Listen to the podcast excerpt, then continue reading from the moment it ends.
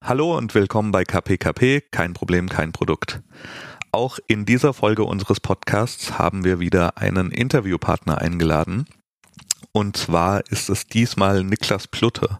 Und äh, Niklas ist eigentlich Anwalt mit Kanzlei etc. und hat sich dann dazu entschieden, einen eigenen Service äh, anzubieten, der Datenschutzerklärungen als Abo online anbietet, nennt sich Avalex. Und ähm, das Spannende ist, dass er quasi nicht mehr Startups beraten hat, die extern sind bei ihrem mit ihren Rechtsfragen, sondern selbst ein Startup gebaut hat, sich selbst dabei quasi beraten hat, selbst diesen unfairen Vorteil hatte, dieses Produkt an den Start bringen zu können. Und er erzählt uns davon, das ganze Thema DSGVO, wie wichtig es ist, zum richtigen Zeitpunkt da am Start zu sein, wie er den perfekten Sturm erlebt hat, bevor dieses ganze Thema so hochkochte, äh, wie viel Stress das auch für für Familie und alles andere ist und äh, was auch die nächsten Schritte sind jetzt. Also super spannend, wirklich, wie man mit ganz kleinem Team sehr spezifischer Lösungen trotzdem einen sehr großen Markt erreicht und auch wirklich eine Erfolgsgeschichte. Deshalb viel Spaß mit dem Interview mit Niklas. Wenn du gefragt wirst, pitch mal bitte dein Produktunternehmen Avalex im Aufzug. Was sagt man da? also du meinst den üblichen 30 Sekunden? Ja. Ja, also im Prinzip jede Internetseite, die geschäftlich betrieben wird, braucht eine Datenschutzerklärung. Ähm, die Datenschutzerklärung gibt es bei uns, aber nicht als fixen Rechtstext, sondern als Plugin.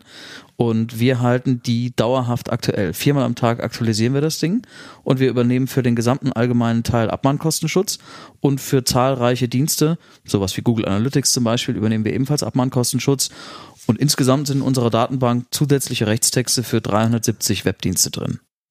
Alright. Okay, ja, das äh, klingt. Ich, ich habe das Gefühl, kompetent. wir werden, wir werden in diesem Gespräch äh, ein Akronym nicht auslassen können. Ja, wir haben vorher schon gescherzt, sozusagen, schaffen wir es äh, in dem Gespräch ohne ich sag's jetzt nur einmal, ähm, das Wort DSGVO. Nein.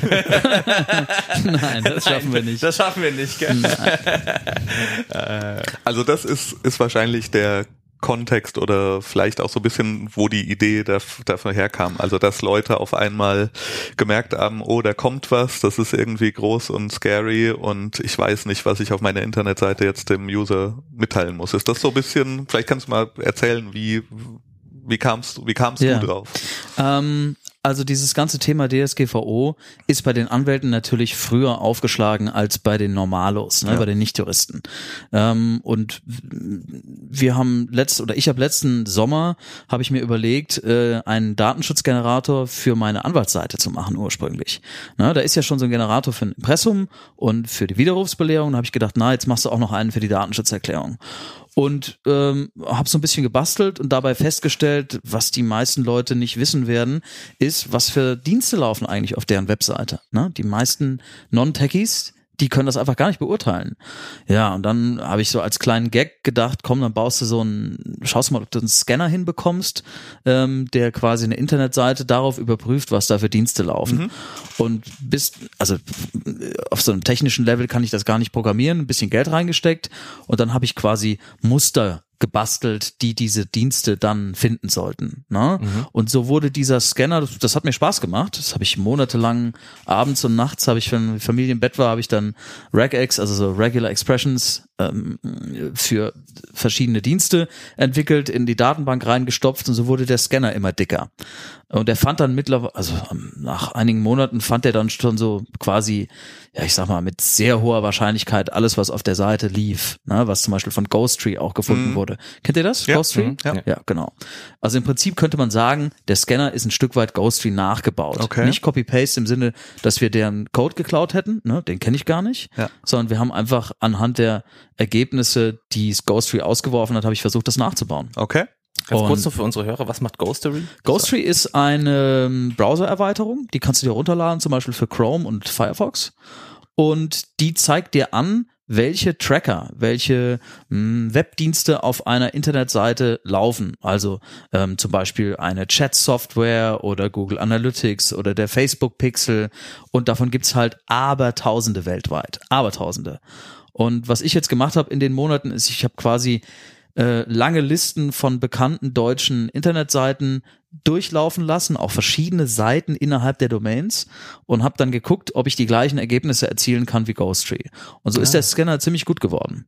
Ah, das ist ja ein interessanter Hack, um zu gucken, dass, äh, dass das eigene Produkt ähm, vollständig ist oder funktioniert. Also Benchmarking. Benchmarking, ja, aber gegen, genau. gegen nichts, was das nicht, den gleichen Service bietet, sondern was aber irgendwie eine gleiche Komponente drin hat. Ja, Ganz das genau. Ist super spannender Aspekt. Also habe ich kam mir so noch gar nicht äh, äh, in den Sinn, ähm, Benchmarks in der Form äh, durchzuführen. Hm. Also cleverer Hack.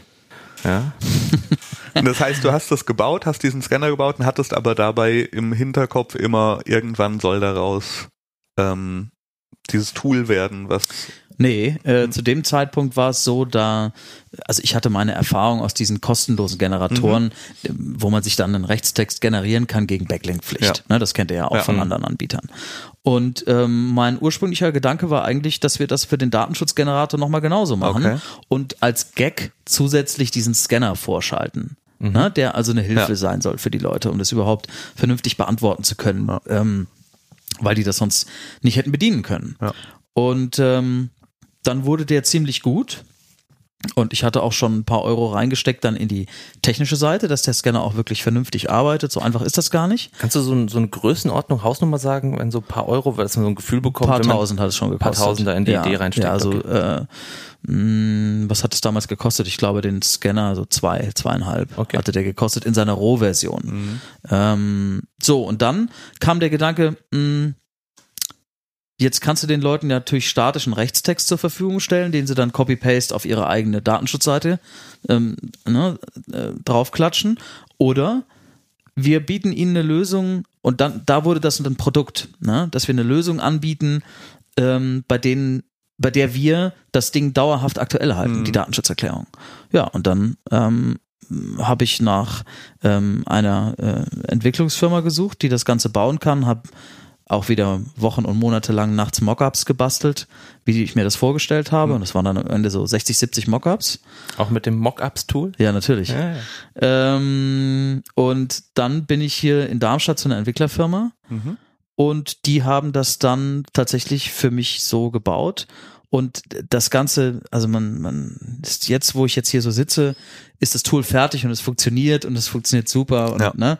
Aber das hing am mehrfach also zahllose Male am seidenen Faden, weil wir natürlich, und jetzt kommt wieder das Buzzword DSGVO, wir mussten natürlich zum 25. Mai diesen Jahres fertig sein mit ja. allem und wenn es geht noch ein paar Tage vorher, ja, damit die Leute, ich sag mal, diese gesetzliche Marketingwelle, dass die uns nicht äh, durch die Lappen geht. Das war meine ganz große Angst, dass wir damit fertig werden im Juli und schon der Hype mit der DSGVO vorbei ist. Und tatsächlich war es auch genauso. Wir sind Anfang Mai Ende April, Anfang Mai sind wir an den Start gegangen und äh, ja, das hat dann in dem Monat hat's richtig geknallt. Und, und äh, da muss ich kurz einhaken, weil das ein super Beispiel ist für, ich nenne es immer die Geschäftsmodellumgebung. Es gibt da einen Trend, in dem Fall einen juristischen Trend. Ja. Es gibt da einen Stichtag und ähm, alles spielt einem in die Hände, wenn man quasi daraufhin arbeiten kann. Ja, das ist das manchmal, ähm, ich wird immer so gefragt, so ein Geschäftsmodellumgebung, es klingt irgendwie so unkonkret, technologische Trends, juristische Trends, gesetzliche Trends, aber das ist ein super Beispiel, wo man mal sehen kann, okay, da kommt etwas zum bestimmten Stichtag und ich kann mit meiner Lösung, mit meinem Produkt darauf hinarbeiten. Ja. Und war das, also würdest du sagen, ihr habt es wirklich genau am richtigen Peakpunkt getroffen vom Timing her oder ja. hättet ihr lieber noch, also hättet ihr einen großen Vorteil gehabt, einen Monat früher draußen zu sein? Mm, sagen wir es mal so als Avalex an den Markt gegangen ist, das war so nach dem Motto, wir schalten den Scheiß jetzt online, mir reicht's jetzt. Ich will jetzt nicht weiter warten, ja. weißt du?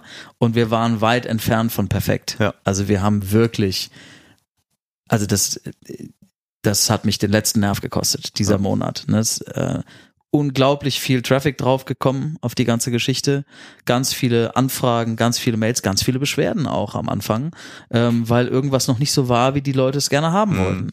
Und ähm, muss dir vorstellen, wir haben angefangen und hatten mehr oder minder kaum erprobte Plugins, ne, ja. äh, die das Ganze dann auf den Kundenseiten ausspielen sollten. Das heißt, wir haben im Live-Betrieb haben wir die Updates eingefahren, quasi teilweise täglich, um das Ganze wirklich stabil zu machen, dass das alles sauber läuft. Als die DSGVO dann kam, ähm, waren wir schon safe. Das war okay. Aber wir haben, wir arbeiten immer noch jeden Tag an Avalex und das kann ich ja gleich noch erzählen. Das ist natürlich noch aufbohrbar Ja. in zig Bereiche, das Ganze. Ähm, aber es war also ein, jetzt habe ich deine Frage wahrscheinlich vergessen. Es war ein sehr stressiger Monat. Aber das Und wenn- Timing war gut. Das Timing war Ja. mega wichtig, Ja. dass wir ähm, diesen Mai hatten, Mai 2018. Ähm, wenn wir noch früher da gewesen wären, hätte ich mehr Zeit gehabt, um das noch an mehreren Stellen, an mehr Stellen zu platzieren. Ja. Aber wenn du das mal rauslässt, ähm, also ich sage jetzt mal die Anzahl der Multiplikatoren, die Awareness so in der Branche, in der Presse, das wäre sicherlich, da wäre noch mehr gegangen. Ähm, aber abgesehen davon muss man sagen, äh, wir waren genau zur richtigen Zeit am richtigen Ort. Ein Monat später und wir hätten jetzt ein paar Kleckerkunden, Ja. nicht mehr ganz sicher. Krass. Aber was waren so in dieser Phase jetzt der Entwicklungsphase von der, dem Zeitpunkt, wo du gedacht hast, hey, das ist ein, das könnte ein Produkt sein. Ähm, ich suche mir doch mal jetzt einen, einen Dienstleister, der das für mich entwickelt. Ähm, was waren da die größten Stolpersteine und Hürden für dich als Gründer? Du machst das, glaube ich, gar nicht allein, ja, sondern noch mit jemandem zusammen oder bist du Ja, ich habe noch einen Partner noch mit ein dabei. in Partner? Was waren da jetzt so im Entwickeln der Lösung so für euch die, die Hürden? Ihr kommt jetzt ja auch nicht aus dem, aus dem Produktbereich sozusagen als gelernte Nee. Juristen. Ja. Ähm, wo, wo seid ihr bei, bei der Produkt- oder Geschäftsmodellentwicklung vielleicht gestolpert oder wo, wo musstet ihr noch einen Bogen schlagen, eine Runde drehen? Also, auf jeden Fall war ein großes Thema, ähm, jemanden zu finden, der eine IT-Architektur aufbauen kann, die wirklich belastbar ist, die gut ist, die dann auch, ich sag mal, mh, ähm, ver- also einfach stabil ist und nicht jemand, der einfach nur was zusammenhackt. Das heißt, da brauchten wir jemand, der entsprechend ähm, äh, Blick über den Tellerrand hatte. Mhm. Und die Leute kriegst du natürlich nicht für 3,50 Mark. Das heißt, Geld war ein Thema. Also ähm, da habe ich auch viel riskiert in all dem. Ne? Ich habe natürlich durch die Kanzlei auch Rücklagen und mir geht's gut und so weiter. Aber ähm, Avalex ähm, zusammen mit der GmbH-Gründung und so weiter, das war schon eine teure Angelegenheit. Und wir wussten nicht, ob die Leute das annehmen zu dem Zeitpunkt. Also wenn es gefloppt wäre, dann wäre das schon, das wäre schon schlecht gewesen. Ähm, so, was waren, was waren die Herausforderungen? Ja, die nächste Herausforderung für mich war, ähm, ich wollte gern das Produkt entwickeln und das hatte ich im Prinzip über die Mockups und über die Monate, in denen ich mir Gedanken gemacht hatte, auch schon in meinem Kopf getan und zum Teil auch verschriftlicht. Aber ich wollte nicht derjenige sein, der, obwohl ich Anwalt bin, wollte ich nicht derjenige sein, der bei uns den juristischen Teil macht. Das heißt, ich habe nach einem Partner gesucht, der sehr gut ist im Datenschutzrecht und habe dann ähm, zum Glück meinen Partner Gero Wilke aus Freiburg an Land ziehen können, ähm, den ich schon seit neun Jahren kenne. Wir telefonieren zweimal die Woche, wenn wir quasi, wenn wir juristische Fragen hatten und uns unsicher waren, haben wir uns angerufen gegenseitig.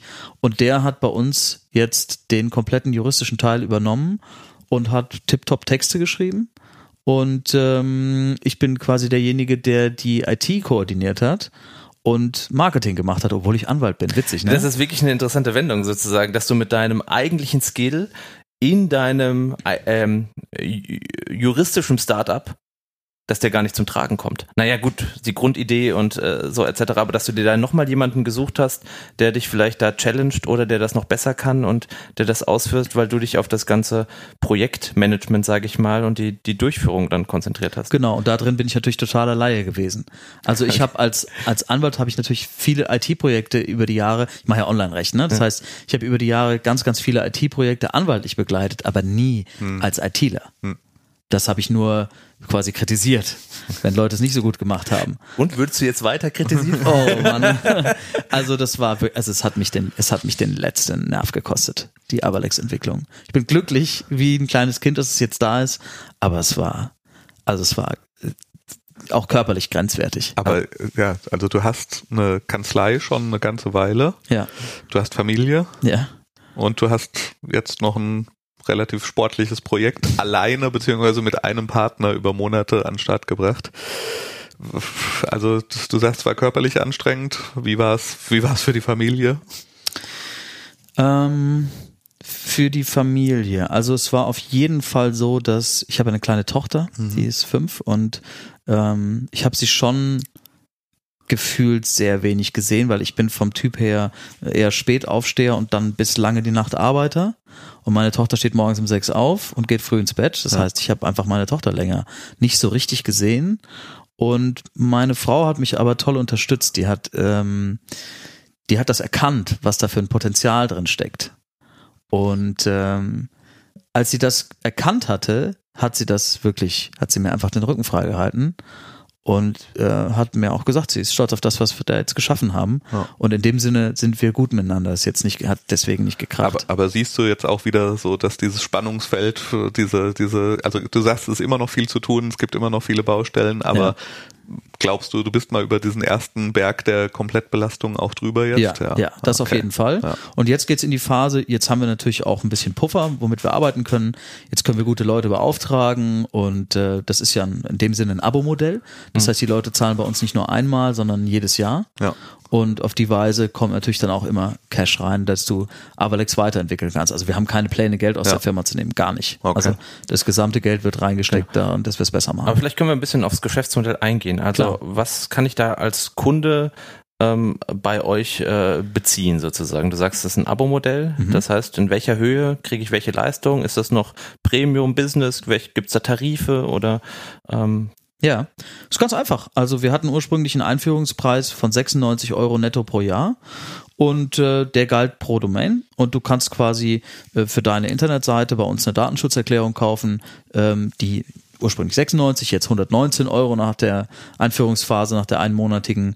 Ähm, äh, genau, und also für diese 119 Euro bekommst du die Datenschutzerklärung, die eben mehrfach täglich aktualisiert wird, plus den Abmahnkostenschutz von uns. Ja, und das ist damit in dem Sinne ein Produkt, was in direkter Konkurrenz zu Anwälten steht. Ja. Ja? Ähm, und dann kannst du mal versuchen, zu einem, ruf mal den Anwalt deines Vertrauens an, was bei dem eine Datenschutzerklärung kostet. Ja. Also ich kann das von meiner Seite aus sagen, wir berechnen für die Kanzlei, also über die Kanzlei würde das erheblich mehr kosten bei uns als 119 Euro. Und natürlich aktualisieren wir als Rechtsanwälte nicht jeden Tag die Datenschutzerklärung unserer Kunden, Ja. sondern wir stellen denen einen Text zur Verfügung, der heute, Stand heute gilt. Und der wird über Plugin in CMS wie WordPress, was halt so gängig Genau. das Internet antreibt, eingebunden. Ne? Richtig. Ja. Aber Und, äh, sorry, und die zweite Geschichte ist der einzige Unterschied. Ähm, äh, ist, hast du eine äh, Webseite oder eine Domain mit Online-Shop oder ohne? Äh, wenn du eine mit Online-Shop hast, dann müssen mehr Fragen gestellt werden bei uns im Backend. Ne? Es gibt auch so ein paar, äh, ich sag mal, du musst so eine Konfiguration durchlaufen bei uns. Hast du ein Kontaktformular, hast du ein E-Mail-Newsletter, das ist nicht scannbar in dem Sinne. Ne? Da müssen die Leute noch einige Fragen beantworten und ähm, wenn du einen Online-Shop betreibst, dann kostet es etwas mehr bei uns, anfangs 139 netto im Jahr, jetzt 169 im Jahr. Ne? Das ist aber auch aus meiner Sicht gerechtfertigt, auch weil das Haftungsrisiko da höher ist. Bei den Online-Shops wird mehr abgemahnt. Genau. kommen wir zu dem Risiko? Willst du Nee, auch was zum Risiko? Nee, ich wollte eigentlich was zu dem Preis Ach sagen. Gott, so viele Fragen, gell? Dann du Aber- zuerst. Okay, weil ich finde ja Preisfindung ist ja ein super spannendes Thema. Ja, Ja. Und es gibt in großen Firmen komplette Abteilungen, die sich damit auseinandersetzen, ob ein Joghurt 1,79 oder 1,69 kosten kann. Ähm, wie seid ihr an das Thema rangegangen? Es gibt ja unterschiedliche Methoden. Ja? Also seid ihr rangegangen, habt gesagt, hier ist was der Anwalt die Stunde kostet, geteilt durch irgendwas und das ist unser Preis. Hier ist, was unsere echten Kosten sind. Hier ist, wie, wie habt ihr den Preis gefunden? Ich wollte zum Start dieses Produkts wollte ich, das gab große Diskussionen, vielleicht muss ich mal anders anfangen. Als ich das mit meinem Partner besprochen habe, kannst du dir nicht vorstellen, wie weit das auseinandergegangen ist. Also Gero hatte völlig andere Vorstellungen, nämlich viel teurere Vorstellungen Ja. ähm, als ich. Ich wollte ein Produkt anbieten, wo wir auf die Masse gehen mh, und was äh, eine Summe ist, die keinen, äh, ich sag mal, äh, ernsthaft stört. Und das war in meinem Kopf eine Summe unter 100 Euro im Jahr. Okay. Das wäre für mich ein Betrag, den würde ich auch relativ leicht für sowas ausgeben, Ja. ohne länger drüber nachzudenken. Würde das jetzt 500 Euro im Jahr kosten, da würde ich ernsthaft lange drüber Ja. nachdenken, Konkurrenzangebote einholen und so weiter. Mm, Also wir haben uns am Ende auf diesen Preis geeinigt, weil wir gesagt haben, wir wollen unter 100 Euro bleiben und 96 war so ein Zufallsprodukt, weil das sind 8 Euro im Monat. Ja. Und das hielten wir für ähm, eine Summe, unter die wir nicht drunter gehen wollten. Ich wäre sogar wahrscheinlich sogar noch günstiger geworden, aber das wäre für Gero nicht mehr gegangen. Okay. Ähm, und wir haben quasi den Deal gemacht, dass wir uns das angucken. Und ich hatte gehört, ich hatte mal in einem Beitrag gelesen, ähm, wenn du einen als Software as a Service, der wir ja, ja. sind, wenn du eine Summe verlangst, bei der ähm, sich im Prinzip niemand über den Preis beschwert, dass er zu hoch sei, ja. dann bist du zu günstig. Ja. Also haben wir uns das angeguckt und in dem Monat Mai hat sich buchstäblich null nicht eine einzige Person über den Preis beschwert. Ja. Das ist ein deutliches Zeichen dafür, dass wir zu ah, niedrig okay. sind, zu ja, günstig. Test. Also ja. haben wir es erhöht auf 119 Euro und es wird immer noch gekauft. Aber ihr habt mit dem quasi das unter Anführungsstrichen Einführungspreis getestet. quasi genau. das war die Mechanik. Und, Exakt. Ah, okay. Sehr, ja, sehr schönes Beispiel. Ja, mich interessiert machen wir mal dieser Abmahnkostenschutz. Mhm. Ja, da ist ja eine Risikokomponente drin, ja. ja die ihr auch in eurer äh, Kalkulation, euer Geschäftsmodell ähm, einpreisen müsst. Wie seid ihr da vorgegangen? Habt ihr euch da die Statistiken angeschaut? Ein Shop wird durchschnittlich so und so oft abgemahnt oder was sind da, also wie kalkuliert man so etwas? Wie geht man, macht man so, so eine, ja fast so eine Versicherungsleistung. Ja, ganz ähm, genau. Das, ähm, das ist in der Tat genauso, richtig. Hast du genau richtig erkannt. Und ähm, gut, also Gero und ich, wir wissen natürlich aus all den Jahren als Anwälte, ähm, also wir kennen uns gut aus mit dem Thema Abmahnung, auch wie man die verteidigt. Ähm, und wenn es so ist, dass quasi inhaltlich immer nur verteidigt wird, was wir selber gebaut haben, können wir das, ich sag mal, mit relativ breiter Brust auch nach außen vertreten, ob das ähm, ein, ein Bereich ist, wo man überhaupt so einen Abmahnkostenschutz versprechen kann oder nicht. Ähm, und wir haben gesagt, ähm, äh, so eine Abmahnung, was kostet die, wenn die auf den Tisch kommt, vielleicht 1000, 1500 Euro. Und ähm, wir müssen immer im Blick behalten, dadurch, dass wir eine standardisierte Leistung haben, dass ja jemand, der berechtigterweise abgemahnt würde, dann könnten quasi 100 oder 1000 Kunden von uns, je nachdem wie viele wir haben, wegen dem gleichen Grund in identischer Form abgemahnt werden. Und dann haben wir festgestellt, also da war natürlich die, die, die Frage sofort, ähm, können wir pleite gehen, wenn so eine Abmahnwelle Avalex trifft. Mhm. Ne? Tausend Abmahnungen, gleicher Grund, jedes Mal tausend, das ist eine Million. Ne? Was machen wir dann? Ähm, spannende Frage, ja. Und, ja, ja, genau. Und dann habe ich gedacht, okay, wir brauchen, wir brauchen eine Versicherung. Und dann habe ich mich erkundigt nach einer Versicherung und ähm, äh, habe dann glücklicherweise herausgefunden, dass das versicherungsrechtlich, wenn sowas auftreten würde, ein sogenannter Serienschaden wäre. Ähnlich wie ein Flugzeugabsturz würde das behandelt. Ich das kurz war jetzt kurz bei Netflix, aber ja. Also, ja, aber da gibt's ja auch Serienschäden. Also, nee, es wäre, also es würde so behandelt wie ein Flugzeugabsturz, kannst du dir vorstellen. 300 Leute im Flugzeug, ja. Flugzeug stürzt ab, alle tot. Also immer der gleiche Grund. Mhm. Gleiche Abwicklung. Mhm. Standardisierbar und damit günstig für eine Versicherung. Ah. Und das heißt, wir haben für ein Apple und ein Ei ähm, eine Versicherung, die wir jetzt auch beliebig hochziehen können, ähm, in Abhängigkeit von unserer Kundenzahl. Ich kann dir sagen, ein Apple und ein Ei hat es gekostet. Also okay. würdest du nicht glauben, ich weiß gar nicht, ob ich das jetzt hier so nennen kann, aber äh, also die günstigste Fassung wäre für eine Viertelmillion hätten wir 250 Euro netto im Jahr bezahlt. Krass. Echt krass. Bisschen, ist, bisschen perfide, dass der Flugzeugabsturz das Modell ist dahinter, aber. Ja, okay, das hätte ich, hätte ich jetzt ganz anders eingeschätzt. Also ihr habt wirklich eine Versicherung dahinter. Okay. Ja, ich dachte, ihr, ihr stellt euch da mit, mit Schild und Schwert hin und, äh, und verteidigt quasi jeden Abmahnfall und äh, ähm, und und tragt dann so nach dem Motto die die Kosten, aber wir genau das tun wir. Also ja. man muss es so sagen. Ähm, Avalex ist ja getrennt von unseren Kanzleien. Ne? Okay. Das ist eine GmbH, die witzigerweise keine, ähm, ich sage jetzt mal, keine juristische GmbH ist, keine Anwalts GmbH, sondern eine, die gewerblich tätig ist. Das ah, okay. heißt, mit Avalex dürfen wir gar nicht anwaltsmäßig irgendwie beraten oder anwaltsmäßig die Leute verteidigen. Jetzt ist die berufsrechtliche Frage, ob Gero und ich das als Anwälte dürfen, wegen der Verquickung. Ne? Ja. Ich bin der Geschäftsführer der GmbH, jetzt verteidige ich meine eigenen Kunden gegen die, das ist ein bisschen schwierig. Kurz gesagt, wenn jemand eine Abmahnung kriegen würde, die auf einem möglichen Avalex-Fehler beruht, ja, dann sollte der sich auf jeden Fall bitte einen Tip-Top-Anwalt suchen, der Datenschutzrecht beherrscht.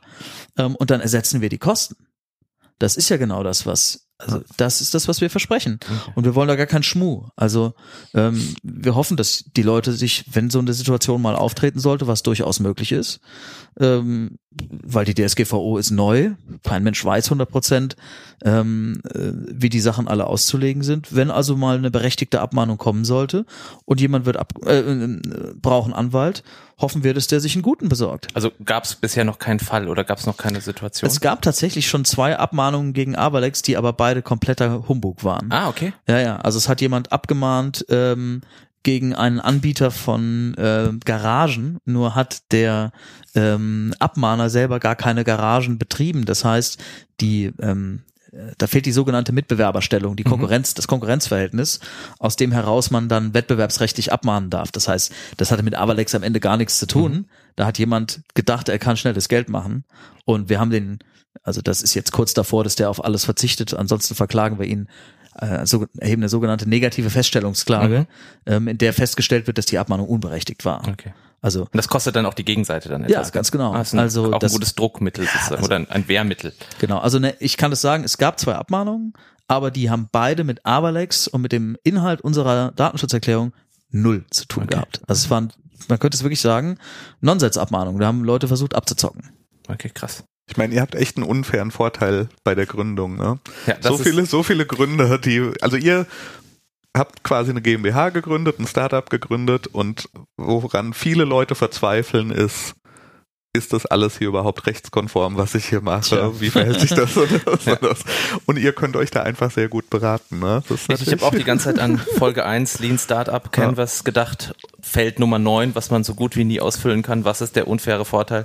Er sitzt heute vor uns. ja, ah, das ist verdammt. tatsächlich. Haben wir doch das Falsche studiert, ja, Christian? Irgendwie. Ja? Also das ist, das ist wirklich, ich denke die ganze Zeit nach, das gibt's wahrscheinlich auch, aber für Gründer standardisierte Rechtsberatung oder Abo-Modell Rechtsberatung, damit sie eben diese, weil, also ich, ich war jetzt auch in ein, zwei kleineren Startups oder krieg's auch in mittleren Unternehmen mit, wie sehr die strugglen mit irgendwelchen Geschichten, ist das jetzt, äh, ja, und, und die einfach sagt, ja gut, wir, wir verstehen das, wir wissen, was da eventuell an Abmahnung auf uns zukommt, wir wissen, das kann man versichern, das sind alles Sachen, da brauchen andere natürlich extrem viel Zeit, Geld, äh, Gehirnschmalz, um da hinzukommen. Das ist natürlich eine coole Position. Ja, Ach, cool. Das stimmt. Ich würde noch mal auf das Thema, ähm, ist so ein bisschen, wir sagen immer, testen mit Kunden. Also Problem abtesten, Lösung abtesten, ähm, sein Produkt testen. Hast du das in irgendeiner Form, habt ihr das in irgendeiner Form gemacht oder seid ihr einfach raus damit und habt geschaut, was passiert? Oder habt ihr vorher ausgewählten Menschen ähm, ähm, oder äh, Kunden oder potenziellen Kunden die Lösung gegeben? Und noch mal ein bisschen, wer ist eure Zielgruppe? Wen habt ihr bisher als Kunden gewinnen können? Das finde ich nochmal also, Aspekt. haben wir getestet. Tja. Also, ehrlich gesagt, nicht so richtig, nein. Wahnsinn. Ähm, nein, wir haben, was ich gemacht habe, ist, ich habe Leuten davon erzählt, was ich mache und habe sie gefragt, ob sie das überzeugt und ob sie das kaufen würden. Mhm. Und es hat buchstäblich jeder gesagt, als sie verstanden hatten, was wir machen, ja klar.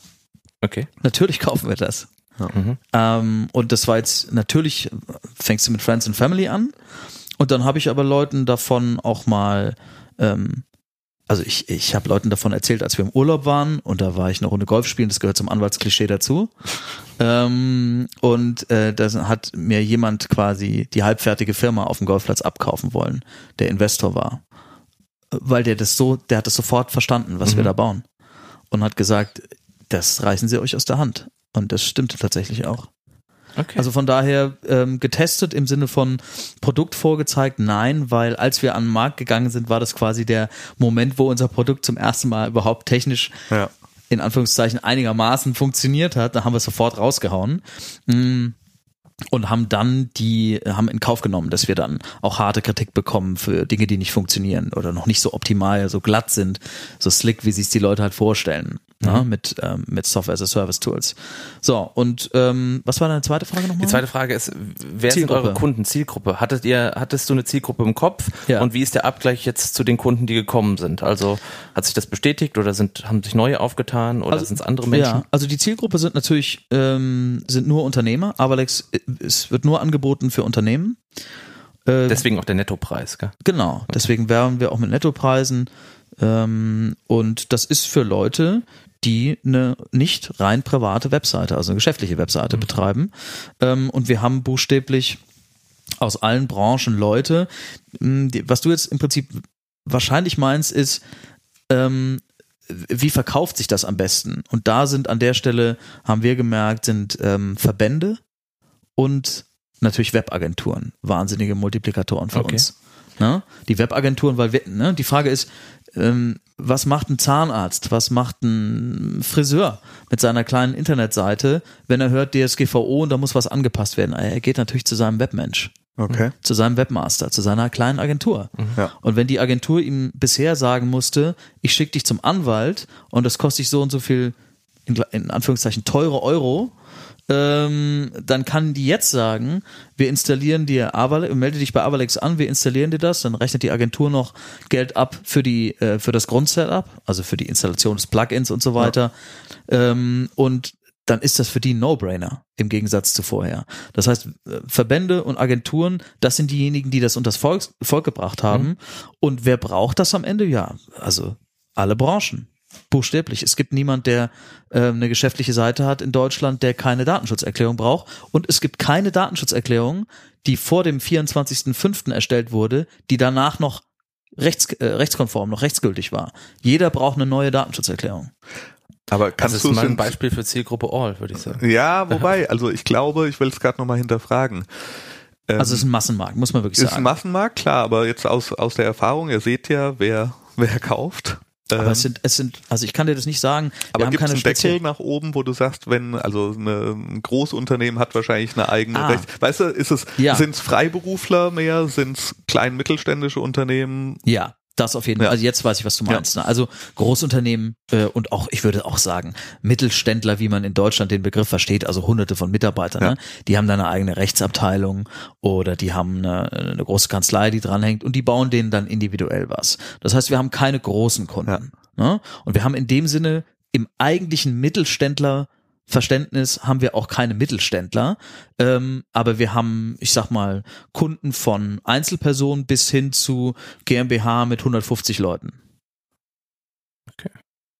Okay, cool. Das ist alles bei uns im, Ja. in, in der Range drin. Ja. Ja. Wow. Also, ähm, ich finde es ein super spannendes Projekt.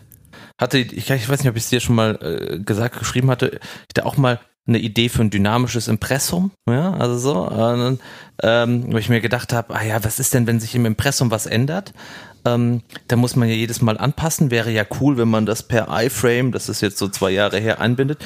Das mal äh, ein, zwei Leuten erzählt, aber nicht weiter drüber nachgedacht. Aber in diesem Kontext, wie ihr das aufgebaut habt mit der DSGVO, mit der Datenschutzerklärung, die eigentlich noch komplexer ist als ein Impressum, ja, mit dem juristischen Know-how und so weiter, da merkt man wieder, wie viele Puzzlestücke zusammenkommen müssen, damit das flutscht oder trotzdem noch genügend Hürden da sind, die genommen werden. Und also ich, ich ziehe den Hut, ja? also Dankeschön. Respekt halt, ja. Und äh, wenn ich In der das gerade kurzen Zeit. Ja. Danke. Wenn ich das gerade sagen darf, ähm, die iFrame, der iFrame-Gedanke, das war der allererste bei uns. Aber das Blöde am iFrame ist, genauso wie an JavaScript, dass das browserseitig ausgestellt werden kann. Kannst du beides deaktivieren. Ja. Das heißt, wenn du auf eine Seite kommst, die das quasi au- ausspielt auf diese Weise, ist die leer oder spielt einen Error aus. Ja. Und deswegen brauchst du eine PHP-Lösung, also eine serverseitige. Mhm. Also nur um das kurz noch Ja, okay. abzurunden. Gut. Das war auch etwas, was ich erst unterwegs lernen musste. Mein Grundgedanke war auch bisschen JavaScript und Ja. ne, aber das funktioniert nicht. Aber ähm, weil du jetzt gerade sagst, Jakob, Impressum als vielleicht ne, auch parallel zu Datenschutz, kannst du drüber sprechen.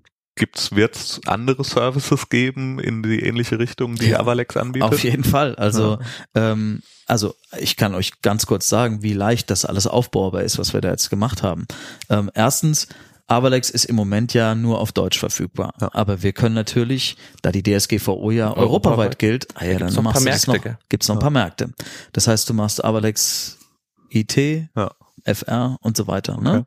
Ähm, und dann spiel, spielst du das in den jeweiligen Ländern erstmal aus in einer sauber auf die jeweiligen Zielländer angepassten Weise. Da muss man auch beachten, ähm, da reicht's leider nicht aus, einfach nur das zu übersetzen, weil die DSGVO hat so ein paar kleine Öffnungsklauseln, die dann doch Tweaks erlauben für das jeweilige Land, in dem du am Start Okay. bist. Das heißt, musst du noch ein bisschen anpassen, Mhm.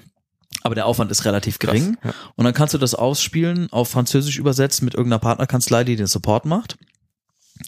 Äh, Oder ein Partnerunternehmen, weiß ich jetzt nicht. Ähm, dann ist das relativ leicht übertragbar in andere Länder.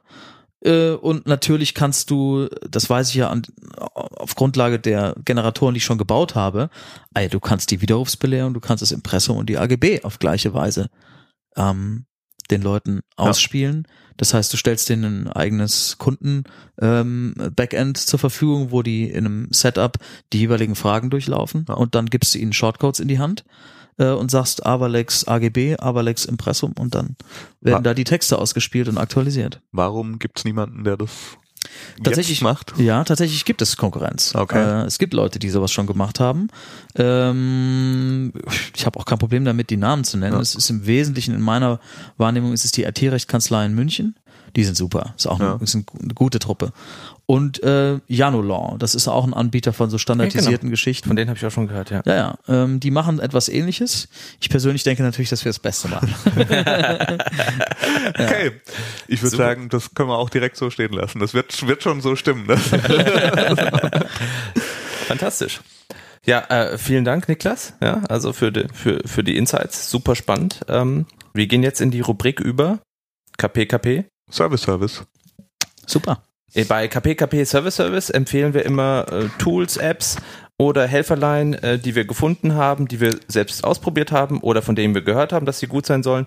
Ich fange mal an. Ich war äh, letztes Wochenende auf dem Barcamp. Oh, jetzt wisst ihr das Aufnahmedatum. Ähm, in, in Debug Content Strategy Camp und da war ich in ein, zwei Sessions rund um Tools zum Thema Social Media Tools, Monitoring, Analyse etc. Ein Tool, was mehrfach genannt wurde und aufgepoppt ist, ist Fanpage Karma. Ähm, ich habe es mir mal angeschaut, die bieten so einen Rundumschlag von Monitoring bis Analyse und Publishing und ähm, es wurde in dem Kontext mehrfach genannt oder aus dem Grund, weil es auch eine kostenlos Variante gibt und es da schon recht viel erlaubt zu vergleichen, gerade in der Wettbewerbsanalyse, wenn ich mehrere Fanpages von äh, in, in, meinem, in meinem Umfeld beobachten möchte, da war da war es ein Tipp. Ich konnte es noch nicht einsetzen, wollte es aber euch schon mal erzählen Mhm. und Okay. hier platzieren. Nice. Bei dir, Niklas, hast du ein spezielles Tool oder was ist dein tägliches Toolkit?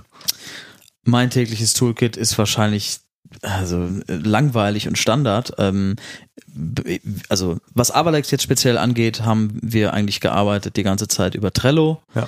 Ähm, ohne Trello wäre nichts gegangen. Parallel Slack. Ja. Ähm, auch das wird natürlich dauernd aufkommen. Wir haben ab und an Unterstützung gehabt durch ähm, externe Entwickler über Upwork. Das Ah, ist ja. so eine Freelance-Plattform. Die haben am Anfang die Erstversion unserer Plugins gebaut. E-Mail immer noch weiter.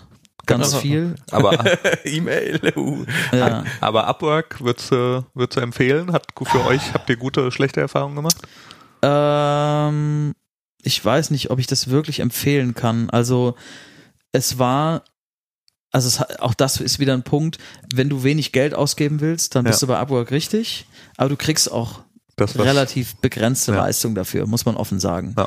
Das heißt, für einfache Lösungen, ähm, die auch jetzt nicht unbedingt standardkonform programmiert sein müssen, Ja. das hackt dir irgendjemand bei Upwork zusammen.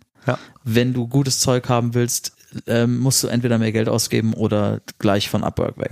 Das ist meine Wahrnehmung. ja, da möchte ich kurz einsteigen aus meiner eigenen Erfahrung mit Offshore-Entwicklern und sonstigen Sachen. Ja.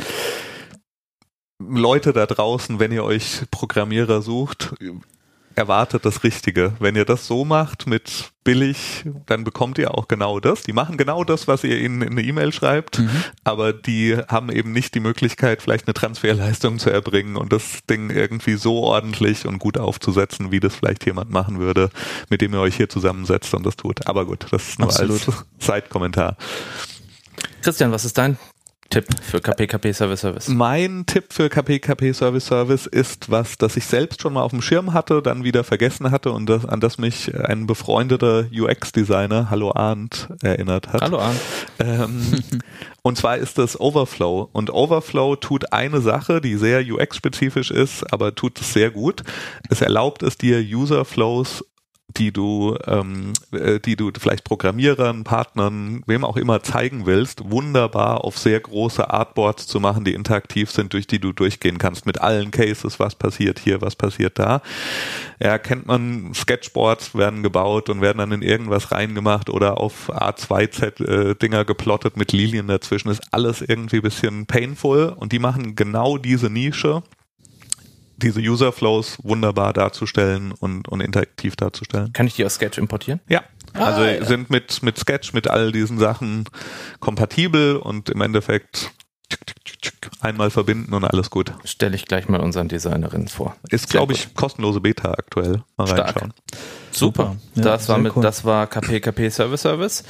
Und jetzt kommt Startup-Rate. Startup-Raten. Christian, magst du kurz erklären, was Startup-Raten ist? Für Sta- die, die es wirklich noch nicht kennen. Startup-Raten funktioniert so. Wir nennen einander die Namen von Startups, die real existieren und nur anhand des Namens versuchen wir kreativ herauszufinden, welches Problem dieses Startup wohl löst und welches Geschäftsmodell dahinter steckt.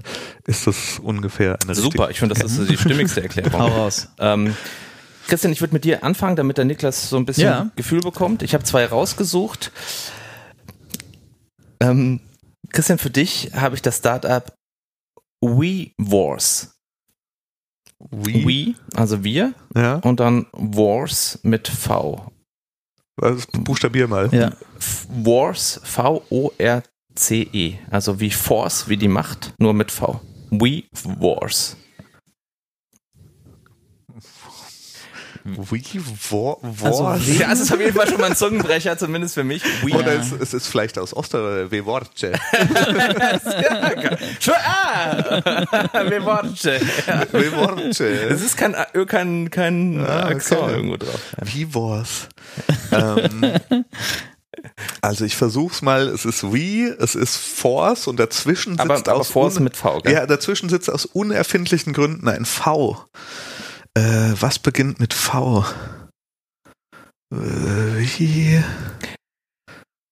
Okay, es ist einfach, das ist ein sauschlechtes, sauschlechtes Naming-Experiment, aber das ist ähm, ein Service, der macht Voice-Transkription. Ja, und zwar haben, die aber so einen Hybridansatz, was ziemlich schlau ist. Die machen so Machine Learning, Deep Learning Mhm. Bullshit, aber natürlich, ja. Aber haben noch eine Workforce dazwischen, die quasi, wenn der, die Erkennungsrate oder die Confidence des Algorithmus unter 90 Prozent fällt, dann guckt da einer drauf und der hört sich das alles nochmal an und tippt dann von Hand ein, was da wohl äh, gerade gesagt wurde. Und deshalb, also sind sie die WeForce mit dem V für Voice, weil sie wollen, nein? Es wird, ja, nein, diesmal nicht. Oh Gott, endlich hat er es mal nicht erraten. Ey. Letzten Male war Christian so gut, äh, da, da war er sehr nett dran. WeWars streamline the divorce process online. Wenn du dich äh, scheiden Alter. lässt, äh, scheint es. Äh, Oh ich habe die Erfahrung noch nicht gemacht. Ich glaube Oh hier Gott, auch keiner oh Gott. von uns. Ähm, Das Witzige ist, als du We Wars gesagt hast, war mein erster Gedanke Divorce. Und dann dachte ich aber, na gut, ich bin ja nicht dran. Jetzt ist ja der Christian dran. da hättest du mir mal helfen können. Ja, ich, ich dachte schon, ich habe ich, ich hab ja extra aus, was aus dem juristischen Umfeld gesucht. Ja. Aber schön. Naja, also wenn ihr euch scheiden lassen wollt, wewars.de, es scheint euch, äh, wewars.com oder genau, es scheint euch dabei zu helfen, alle Unterlagen oder was weiß ich äh, bereitzustellen und den Prozess zu streamlinen. Aber da wäre der bessere Begriff wäre doch gewesen, also Divorce zu schreiben, ne, nur mit W-A-R-S hinten. Wegen, wegen Kämpfen Ich hatte auch erst Krieg, Krieg, und so. verstanden, aber gut. Divorce, weißt du? Okay. Magst du, Niklas? Ja. Okay, für dich habe ich Lexody. Da kannst du ganz kurz einschieben, wie kamt ihr eigentlich auf Ava, Avalex? Ja, genau. Ähm, also, ähm, Ava oder Ava ist die künstliche Intelligenz aus dem Film Ex Machina, den ihr sicher Ah, kennt. Ja. Ah, ja. Ne? Und ähm, wir wollten quasi, ne, Lex, das ist ja gleich auch die Überleitung hier zu der, Genau. zu dem äh, Vorschlag, den du hier unterbreitet hast, aber das war quasi die Kombi, ähm, bisschen hochtrabend, künstliche Intelligenz und Jura kombiniert. Sehr schön. Okay, und was macht Lexody? Lexity. Also ich lehne mich jetzt aus dem Fenster und sage, Lex hat irgendwas wieder mit Recht zu tun, aber Lexity. Haus raus, genau das, was Ähm. dir gerade in den Kopf gekommen ist. Nee, ich muss noch kurz drüber nachdenken. Was, wie, wie würde man das machen? Wie würde man Musik und Jura kombinieren? äh, man könnte zum Beispiel sowas machen wie Shazam oder Shazam, nur direkt mit einem Jura-Dienst verknüpft. Das heißt, du scannst Musik Ja. und äh, ziehst zum Beispiel aus dem, also der Shazam bekanntermaßen, Ja. scannt ja die Musik und sagt dir dann, wer der Interpret ist Ja. und kannst den Kreppel gleich kaufen. So, und Lexity könnte doch ein Scanner sein wie Shazam, der die Musik scannt und dir zum Beispiel sagt, ob die urheberrechtlich geschützt ist, ob du Lizenz dort kaufen kannst. Ah, Ah. zum Beispiel, ob du eine Li- Lizenz dafür direkt erwerben kannst, um das nutzen zu können. Das, oh, das klingt eigentlich nach einem ganz coolen.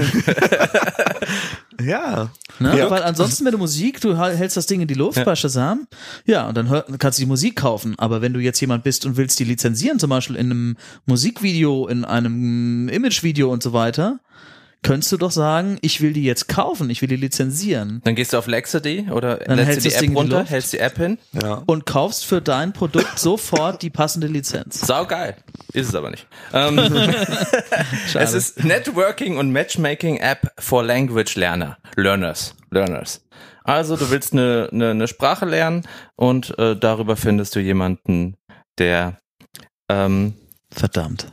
Und das mit dir zusammen macht. Nicht sehr spektakulär. Ich habe es einfach nur wegen des Lex genommen, weil es auch ein okay. Avalex ist.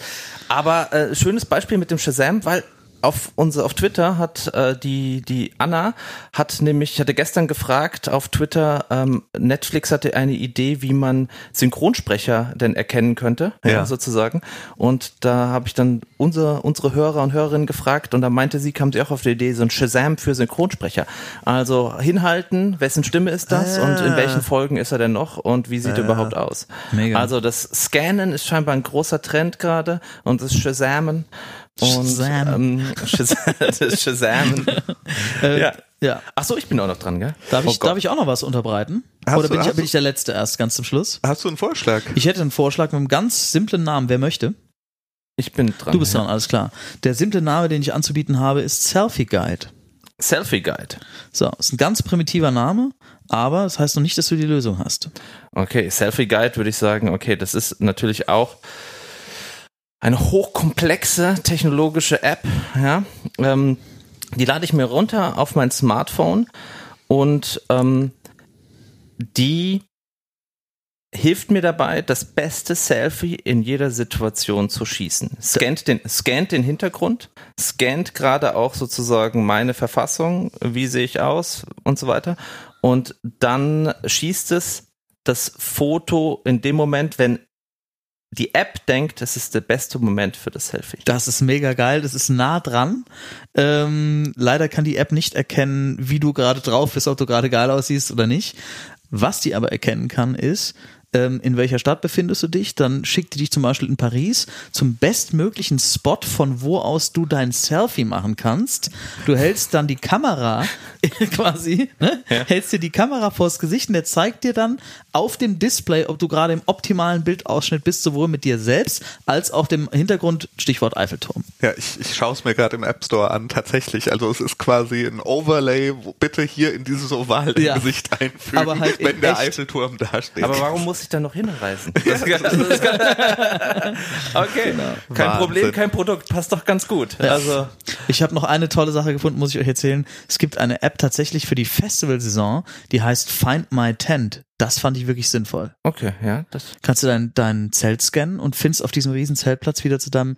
Das Einzige, was noch fehlt, ist so eine Art Dating-App, so im Sinne von Visit My Tent. Aber das, Und äh, der sagt, er hat keinen Service-Service. genau. Und äh, ist, äh, ist das nicht ein bisschen doppeltätig dann mit dem Dating und Tent? Ist das nicht im englischsprachigen, sagt man nicht irgendwie? Ich dachte, äh, Das- vor allen Dingen bei ähm, äh, Visit My Tent ist ja, gibt's ja den hessischen Ausdruck mit Fisimatenten. Ah, Der kommt ja okay. von dort. Ne? Von Visite Ma Tante. Gut. Alright, ich würde sagen, alle Startups sind geraten. Ja. ähm, wir danken nochmal ganz herzlich, Niklas, dass du bei uns warst. Niklas Plutte von Avalex. Danke Checkt's euch. aus online. Ähm, und ansonsten würde ich sagen, wir hören uns in der nächsten Folge wieder. Ja. Immer zum ersten und denkt dran, ähm, folgt uns auf Twitter, auf Facebook, auf Instagram, abonniert unseren Newsletter und am liebsten, ähm, damit wir noch mehr Hörer und Hörerinnen finden, gebt uns doch ein paar Sternchen äh, in iTunes und wenn ihr noch zwei Minuten habt, schreibt eine kleine Rezension, wie ihr denn KPKP findet. Super, Dankeschön. Danke, dass ich da sein durfte. Danke, Tschüss. tschüss. Tschüss.